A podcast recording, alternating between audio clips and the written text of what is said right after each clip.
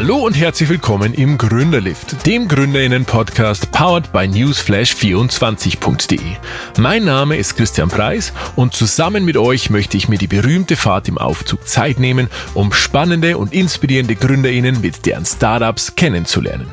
Diese Folge Gründerlift wird präsentiert durch die TK Techniker Krankenkasse mit ihrem wunderbaren kostenlosen Angebot an alle Gründerinnen da draußen unter socialpizza.tk.de. In diesem Sinne, eingestiegen und ab nach oben. Heute zu Gast bei mir im Gründerlift.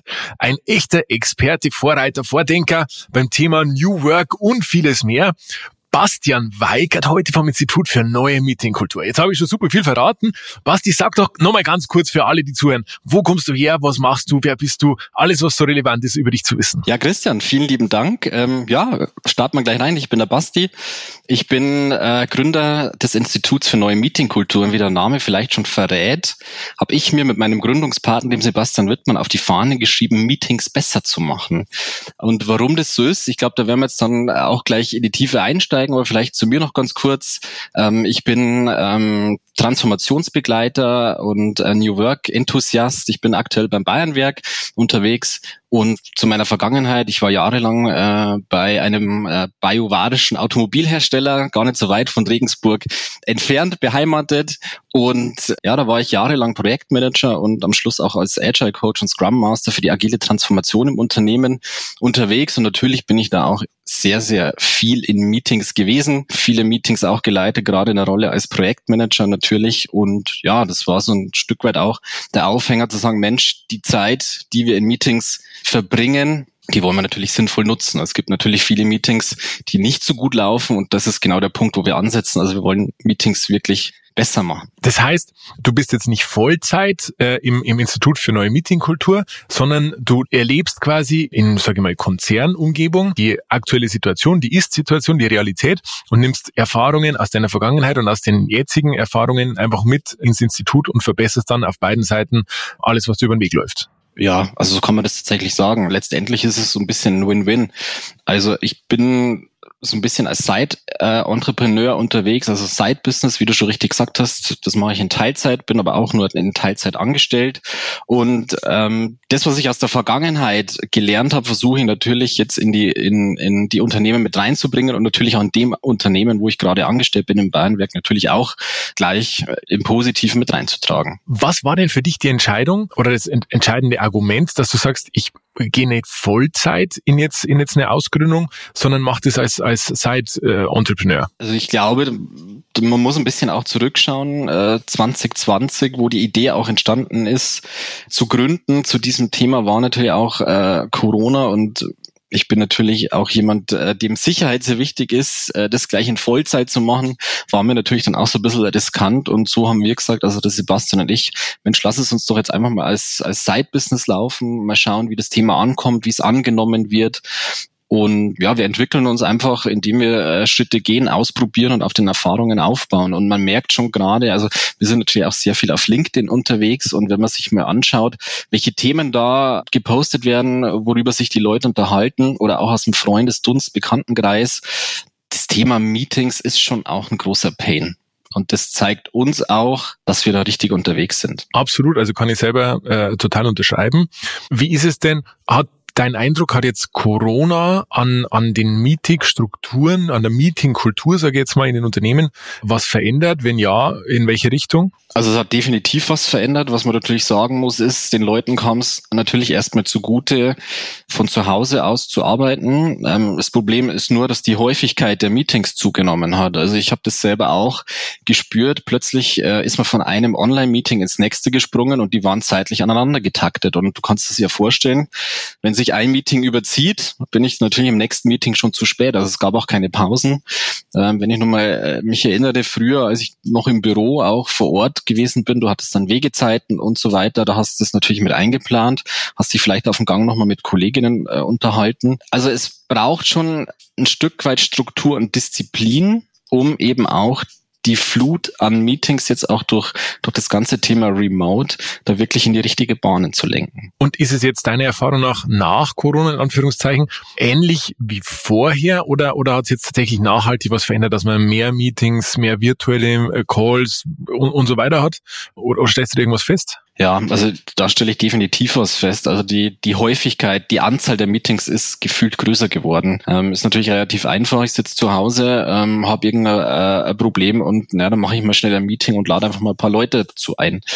Also die Flut, die Anzahl an Meetings hat deutlich zugenommen, also spürbar zugenommen. Also so geht's mir, so geht's aber auch den Menschen, mit denen wir uns auch unterhalten ähm, die, die haben das gleiche Problem. Also die haben gesagt, Mensch, ähm, es ist so natürlich äh, schön, auf der einen Seite irgendwo von zu Hause aus arbeiten zu können, aber es hilft mir nichts, wenn ich den ganzen Tag nur in Meetings verbringe, habe keine Pausen dazwischen und am Ende des Tages dann die eigentliche Arbeit liegen geblieben ist. Und noch ein Nachteil, der da auch entstanden ist, so dieses Thema Multitasking. Und ich bin eigentlich der Meinung, dass wir gar nicht auf Multitasking gepolt sind. Ähm, das funktioniert nur halbwegs bis gar nicht gut.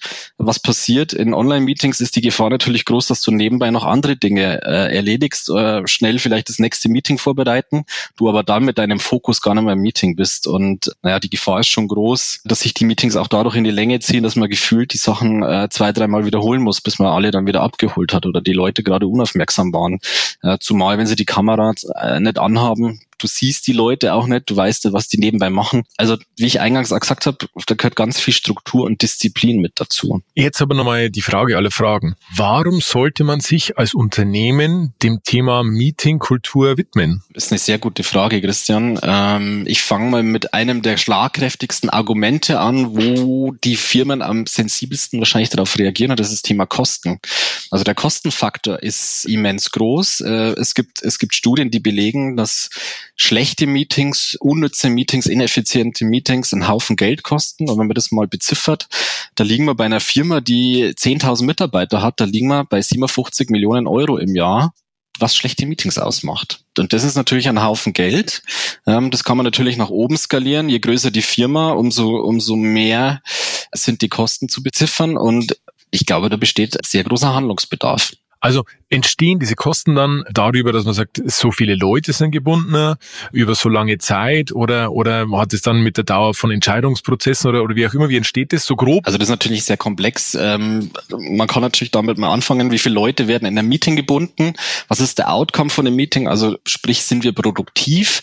Oftmals ist es so, wir sind gar nicht wirklich produktiv, weil wir ganz viele Leute einladen. Am Ende vom Meeting, ah, wir brauchen nochmal ein neues Meeting. Das heißt, wir gehen irgendwie so in eine gefühlte Dauerschleife, bis wir überhaupt mal zu einem Ergebnis kommen. Natürlich auch das Thema Entscheidungen ist ganz wichtig, was du ansprichst. Ich kenne es aus der Vergangenheit. schnelle Entscheidungen waren eher die Seltenheit. Ich meine, gut, die Zeiten ändern sich gerade auch. Schnelle Entscheidungen müssen getroffen werden, aber da hat es auch sehr, sehr viele Meetings gebraucht, um im oberen Management zu Entscheidungen zu kommen. Und wenn man das mal umlegt, was so ein äh, erlauchter Kreis an Führungskräftinnen ausmacht, wenn die zusammenkommen, was da die Stunde kostet, dann ist das einiges, was da zusammenkommt. Jetzt erzähl uns, wie kommst du oder wie kommt ihr auf die Idee, ein Institut zu gründen? Der Name ist natürlich erstmal so ein bisschen mit einem Augenzwinkern zu sehen. Letztendlich sind wir nichts äh, anderes wie auch eine Organisation, die sich darum kümmert, Meetings besser zu machen. Eine, ein Institut hat natürlich nochmal was, was so ein bisschen den Fokus auf so ein Stück weit Forschung, Wissenschaft legt. Ähm, das sind wir doch nicht, aber wer weiß, das könnte natürlich auch äh, in die Zukunft geblickt ja auch ein Weg sein, wo wir hingehen, wo wir uns hinentwickeln ähm, wenn man natürlich liest Institut für neue Meetingkultur, dann ist es ein Begriff, der gleich schon mal irgendwo ein Eyecatcher ist, wo die Leute sagen, Mensch, die haben Ahnung, schauen wir doch mal, was die so haben. Also ich, ich finde das total smart, ich finde es cool, ähm, das Institut für neue Meetingkultur zu nennen. Jetzt, wenn man bei euch auf der Seite ein bisschen unterwegs ist, ihr, ihr beschäftigt euch ja schon relativ lang damit, ähm, auch, auch schriftlich, gibt viel Input und ihr stellt jetzt auch Hacks zur Verfügung. Also für, für alle Meetings, offline, online, kann man sich bei euch auf der Seite durchklicken. Ähm, wie findet man euch im, im Netz am besten? Äh, unter www.neuemeetingkultur.de. Ähm, da findet man uns, da kommt man direkt bei uns auf die Seite. Auch wenn man nach, nach Meetingkultur googelt, ähm, sind wir schon sehr, sehr weit oben. Ähm, natürlich äh, sind wir auch erst noch am Anfang, müssen uns da nach, nach oben arbeiten. Aber so findest du uns am schnellsten. Also neuemeetingkultur.de oder auch auf LinkedIn äh, sind wir unterwegs. Ähm, da findest du praktisch den Zugang äh, zu unserer Seite entweder über mich, über mein Profil, über Sebastian sein Profil. Wir haben aber auch eine eigene Institutseite auf LinkedIn, wo wir auch regelmäßig Wissen teilen, Posts schreiben. Ähm, also wir spielen da auch sehr offen. Wir geben sehr viel Wissen auch nach außen. Einfach aus dem Grund, ähm, weil es eben den Leuten zugute kommt und wenn es dann wirklich darum geht, den nächsten, übernächsten Schritt zu machen, um wirklich an der Kultur zu arbeiten, ist natürlich schon die Intention, dass die Firmen dann auf uns äh, zukommen, weil wir auch das Handwerkszeug haben, um eben auch nachhaltige Veränderungen äh, bezüglich der Meetingkultur im Unternehmen anzustoßen. Also sprich, Teamworkshops zu machen, um da einfach mal die Meetingkultur auf den Prüfstand zu stellen. Wie merkt man denn im Unternehmen als Unternehmerin, als Mitarbeiterin, dass man Unterstützung braucht, dass irgendwie brennt an der an, an beim Thema äh, Meetingkultur? Eine sehr, sehr gute Frage. Ähm, letztendlich merkst, merkst du es daran, ähm, glaube ich, am, am deutlichsten, dass die Leute irgendwo ein Stück weit gar nicht mehr ihre eigentliche Arbeit nachgehen können, dass sich die Überstunden anhäufen. Das ist schon was, äh, wo man erkennen kann, dass, dass da ein großer Handlungsbedarf ist. Man muss, glaube ich, wirklich offen und ehrlich sein einfach mal zu reflektieren, wie laufen denn eigentlich unsere Meetings? Was ist denn der Outcome? Warum treffen wir uns? Und dann wirst du relativ schnell merken, dass da eine gewisse Grundunzufriedenheit herrscht bei den Leuten, weil sie sagen, Mensch, wieder Meeting, äh, da sitze ich auch bloß wieder rum, ich weiß gar nicht, was ich beitragen soll, ich weiß eigentlich gar nicht, warum ich überhaupt eingeladen bin, am Ende vom Lied kommt eh nichts mehr raus. Ich glaube, das merkst du relativ schnell du musst einfach nur auch mal danach fragen, weil oftmals ist es schon so, wir haben einen gewissen Tunnelblick, ja, wir sind so ein bisschen in unserer Bubble drin und wenn da kein Impuls auch mal von außen reinkommt, dann wird sich da auch nicht wirklich was tun. Okay, und wer sind dann so, so die Leute, Unternehmen und so weiter, die sich im, im besten Fall an euch wenden und wie, wie macht man das Ganze dann, wie holt man da Hilfe mit dazu? Also letztendlich kann sich jede Unternehmung an uns wenden. Also wir unterscheiden da auch gar nicht zwischen ähm, irgendwo Start-up, klein mittelständisches Unternehmen oder auch großes Unternehmen. Ähm, letztendlich bieten wir oder wir sind so offen, die Leute die können uns schreiben, die können uns anrufen und sagen, Mensch, wir haben da Problem, kommen wir da irgendwie zusammen. Also da sind wir auch äh, total offen. Bei uns ist es auch so, dass, dass wir fürs erste Kennenlernen auch überhaupt keine Rechnung stellen, sondern es geht einfach darum, in Kontakt zu treten und einfach mal zu schauen, hey, können wir euch helfen und wie können wir euch helfen? Ähm, oftmals sind es wirklich erstmal kleine Veränderungen, die man anstoßen muss und dann einfach am Ball bleiben. Was ist denn äh, deine Erfahrung nach, wenn man jetzt im Team feststellt, hey, irgendwie unsere Meetings sind nicht so cool, es kommt nichts dabei raus, dauert zu lang, was weiß ich. Ist es dann eher leicht, das nach oben zu kommunizieren und auch das Commitment vom, vom Management, von der Geschäftsführung oder so zu, zu bekommen? Oder, oder gibt es da einen Weg, wo man sagt, so funktioniert es eigentlich gut, so funktioniert es weniger gut, eine Meetingkultur zu verändern? Also prinzipiell tut sich, glaube ich, jedes Unternehmen erstmal ähm, schwer mit dem Begriff Veränderung. Veränderung ist oftmals so ein Wort, mit dem ja jede, jeder erstmal so ein Stück weit, ich will nicht sagen was Negatives assoziiert, aber Veränderung ist ja per se mal nichts Angenehmes. Ich muss erstmal aus meiner Komfortzone raus und muss mich ein Stück weit irgendwo nach vorne orientieren. Ich glaube, dass, dass gerade im oberen Management oftmals die Meeting Kultur auch ein Stück weit ein Spiegel der eigenen Position ist, also um die zu manifestieren. Deswegen ist unsere Vorgehensweise gar nicht mal wirklich von Veränderung zu sprechen, sondern erst beim Kleinen anfangen und mit kleinen Veränderungen anfangen und uns mit kleinen Veränderungen meine ich vielleicht ein Meeting mal nicht 60 Minuten, sondern vielleicht einfach nur mal 50 Minuten oder 45 Minuten einzustellen. Das ist, das ist eine kleine Veränderung, die aber vielleicht gar nicht als die Veränderung wahrgenommen wird, spielt den Leuten aber dahingehend in die Karten, dass sie danach einfach Zeit haben, um eine kurze Pause einzulegen, um aufs Klo zu gehen, um sich einen Kaffee zu holen, um vielleicht auch das, was im Meeting gerade besprochen worden ist, zu verarbeiten. Und ein Stück weit auch ähm, eine kleine Ruhepause, um dann wieder ins nächste Meeting einzugehen. Und unser Tipp ist immer, sprich nicht von Veränderung, sondern sprich mal davon, was ausprobieren. Ausprobieren ist leicht, locker, schauen wir mal und nach zwei, drei Mal reden wir drüber. Hat es jetzt irgendwo was gebracht? Hat es vielleicht auch zum Positiven geführt? Und das ist so ein Stück weit unsere Vorgehensweise, wenn es um kleine Veränderungen in der Meetingkultur geht. Wie berücksichtige ich denn das Thema Meeting, Meetingkultur vielleicht am besten schon bei der Gründung meines Unternehmens? Wenn ich jetzt da draußen sitze, äh, gerade Gründer, Gründerin bin, vorhab, was auf die Beine zu stellen oder da gerade loslaufe, Gibt es einen Tipp von dir, wie du sagst, wenn du das gleich mit beherzigst, dann kannst du die Meetingkultur gleich nachhaltig richtig aufsetzen? Also wenn du natürlich auf der grünen Wiese startest, ist natürlich erstmal äh, Jackpot, weil du musst erstmal per se nichts verändern, sondern du musst erstmal aufbauen. Und den größten Tipp, den wir auch immer predigen, ist, mach kein Meeting nicht, wenn du einfach nur Informationen teilen möchtest. Also es finden ja ganz, ganz viele Meetings statt, wo es einfach nur darum geht, den Leuten Informationen zu geben. In der Fülle oder in der Komplexität der heutigen Arbeitswelt stoßen wir da relativ schnell eben an unsere Grenzen, weil es gibt darüber hinaus noch ganz, ganz viel mehr Meetings. Deswegen sagen wir, pass auf, wenn es einfach nur um Informationsverteilung geht, dann macht da kein Meeting nicht, sondern das kannst du asynchron auch mittlerweile ganz, ganz gut machen. Da gibt's ganz, ganz viele tolle Tools dafür. Also beispielsweise, also wirklich einfach, einfach. Ich mache ein Video von mir selber, wo ich den Leuten eine kurze Info gebe, hey, passt auf, das habe ich jetzt gerade irgendwo erfahren, das ist vielleicht wichtig für euch. Da brauche ich kein Meeting nicht. Das Video kann ich zum Beispiel in einem MS Teams Channel Kanal oder in einem Slack Channel verteilen. Oder ich schicke einfach die gute alte E-Mail. Also es gibt, es gibt charmante Wege, wo ich Informationen besser teilen kann als in einem Meeting. Also sprich, mach kein Meeting wenn es einfach nur der reinen Informationsweitergabe dient. Also das wäre schon mal der erste Tipp. Der zweite Tipp wäre, mach dir wirklich klar, wofür du überhaupt ein Meeting einstellst. Also wirklich für dich auch mal zu schauen, und das sind wir beim Thema Effektivität, für welches Thema braucht es denn wirklich zwangsläufig ein Meeting? Und sich dann auch nochmal zu, zu, überlegen, was ist denn wirklich Sinn und Zweck und das Ziel des Ganzen? Weil oftmals, wenn du dir selber nochmal ein Stück weit Gedanken drüber machst, wen brauche ich denn eigentlich, was ist ein Ziel, was will ich denn erreichen, kommst du vielleicht an den Punkt, wo es vielleicht gar kein Meeting braucht oder ich zumindest den Teilnehmer, Teilnehmerinnenkreis so weit begrenze, dass ich zumindest äh, nicht alle binden muss zu der Zeit.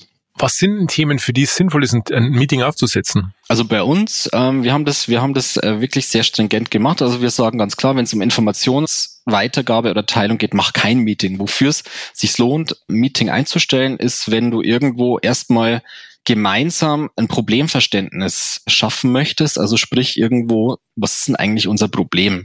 Dann ein Meeting einzustellen, wenn es darum geht, irgendwo Ideen oder Lösungen auf dieses Problem gemeinsam zu arbeiten, dann macht ein Meeting Sinn. Es macht Sinn, ein Meeting einzustellen, wenn es darum geht, Entscheidungen zu treffen.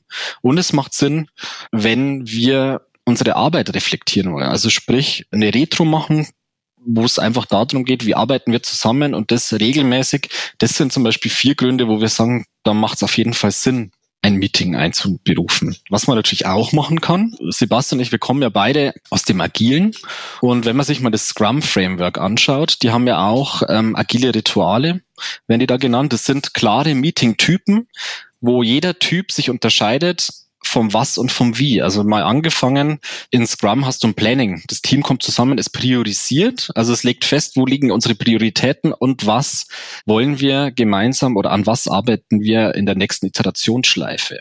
Also ein Planning, wo es ums, ums Was und ums Priorisieren geht. Dann arbeiten die natürlich mit Dailies. Da geht es einfach darum, in 15 Minuten sich ganz, ganz kurz zu synchronisieren. Äh, was habe ich denn heute erreicht? Was, oder was habe ich gestern erreicht? Was will ich heute erreichen?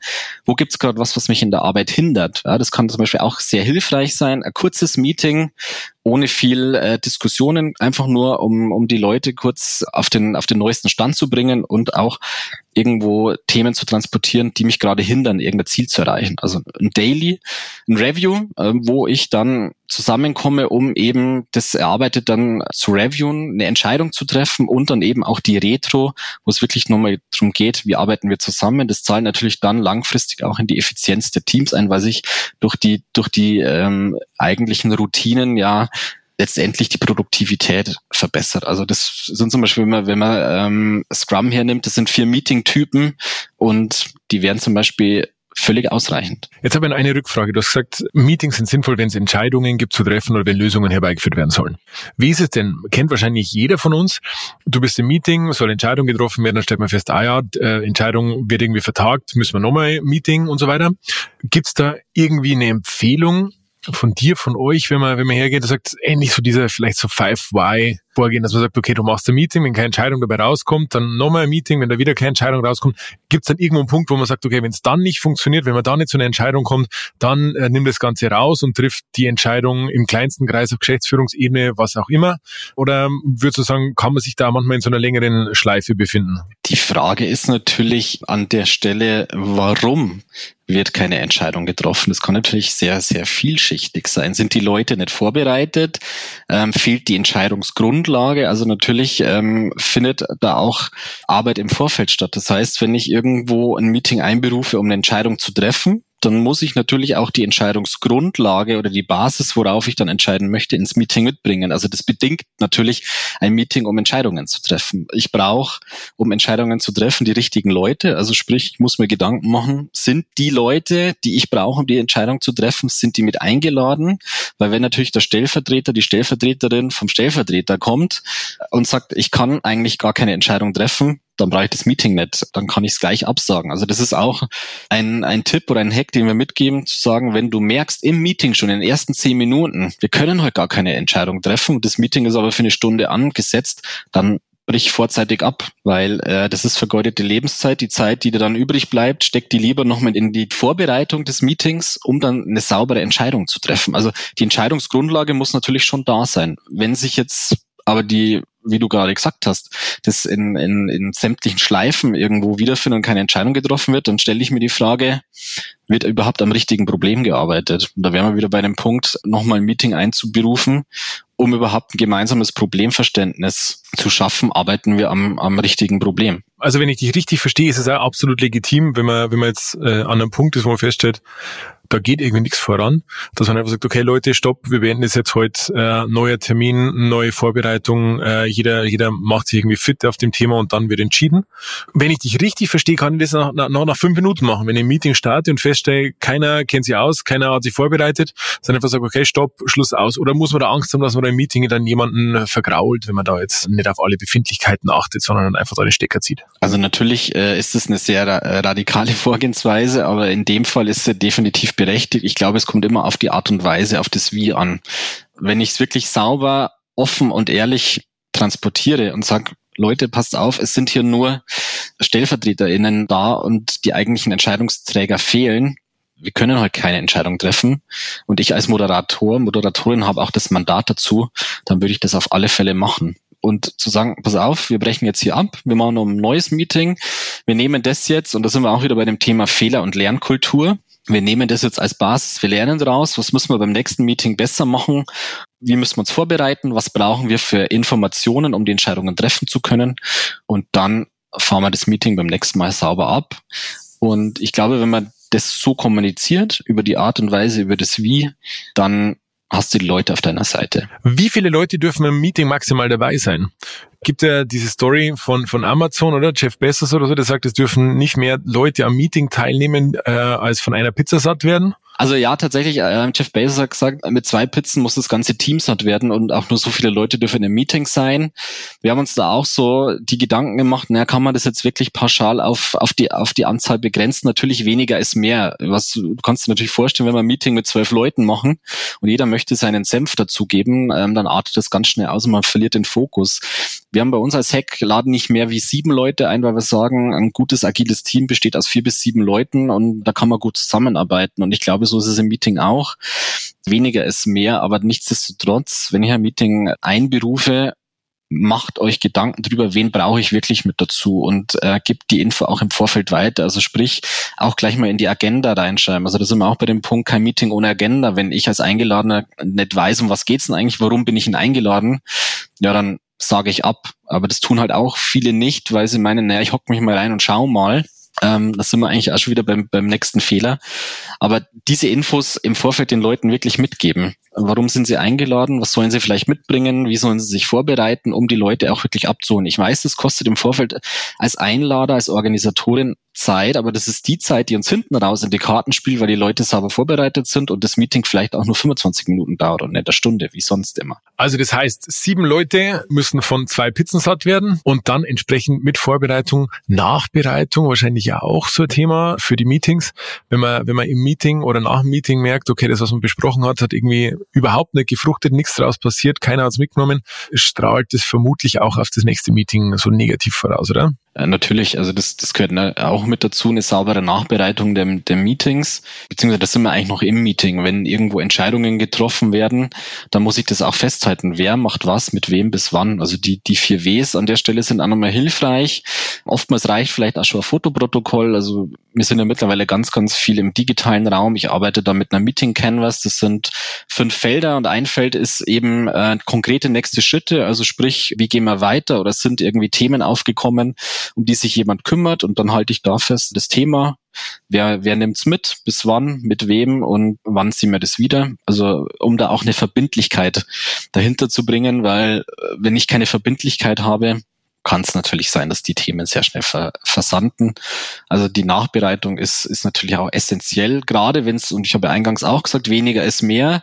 Nichtsdestotrotz gibt es ja auch irgendwo Stakeholder, die wissen, müssen. Was ist zum Beispiel da entschieden worden? Oder geht es auch einfach darum, um eine saubere Dokumentation, um den Leuten, die nicht dabei gewesen sind, diese Infos im Nachgang zur Verfügung zu stellen? Also deswegen könnte eine, eine saubere Nachbereitung von Meetings da auf jeden Fall mit dazu. Was würdest du als Experte denn sagen, was ist zu präferieren?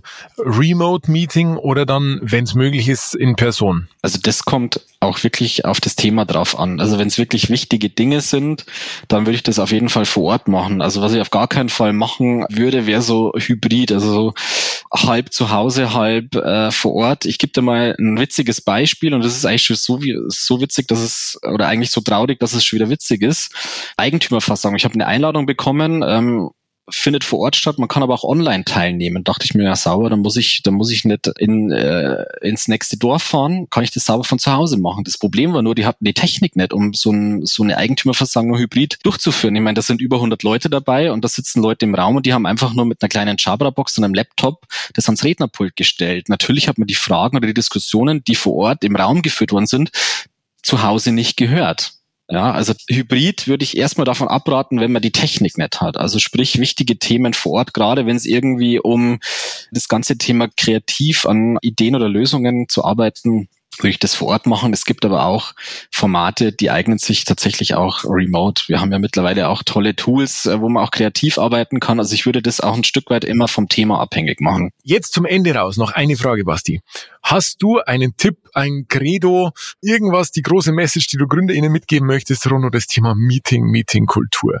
Also als erstes würde ich den Leuten wirklich ans Herz legen, überlegt euch wirklich ganz genau, wo, wozu ihr ein Meeting überhaupt einberufen äh, wollt, äh, bereitet es sauber vor, holt die Leute ab und ähm, ein Stück weit muss man da auch ein bisschen an die, an die Eigenmotivation appellieren. Oftmals ist es natürlich einfacher, erstmal ein Meeting einzuberufen, die Leute zu binden und sich dann erst über Thema Gedanken zu machen. Aber ich bin auch ein Fan von irgendwo selbstorganisierten Arbeiten. Das heißt, ich mache mir selber erstmal Gedanken, wie könnte ich das Thema lösen, erarbeite selber einen, einen Vorschlag und dann hole ich mir Feedback. Ja, dann, dann brauche ich gar nicht mehr so viel Zeit. Ähm, so ein Stück weit auch wirklich da einen Kulturwandel hervorzurufen, sich erstmal Gedanken zu machen um dann die Leute zu binden und nicht umgekehrt.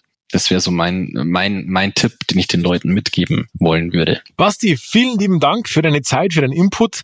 Ich habe echt viel mitgenommen, viel gelernt. Hoffe, wir hören uns, sehen uns ganz, ganz bald wieder und bin gespannt, was vom Institut für neue Meetingkultur noch so kommt. Alles Gute dir. Ciao, Servus. Vielen lieben Dank, Christian, für die Einladung. Ähm, ich komme natürlich gern wieder. Und das war's auch schon wieder. Wenn ihr Anregungen und Tipps habt oder ein Startup empfehlen möchtet, das unbedingt dabei sein sollte, dann schreibt mir gern an hallo@gründerlift.de. Gründerlift natürlich mit UE. Danke auch an die Partnerin dieser Folge, die TK. Unter socialpizza.tk.de findet ihr Infos und Unterstützung zu wichtigen Fragen rund um eure Gründung. Vielen Dank fürs Zuhören und euch allen eine gute Zeit.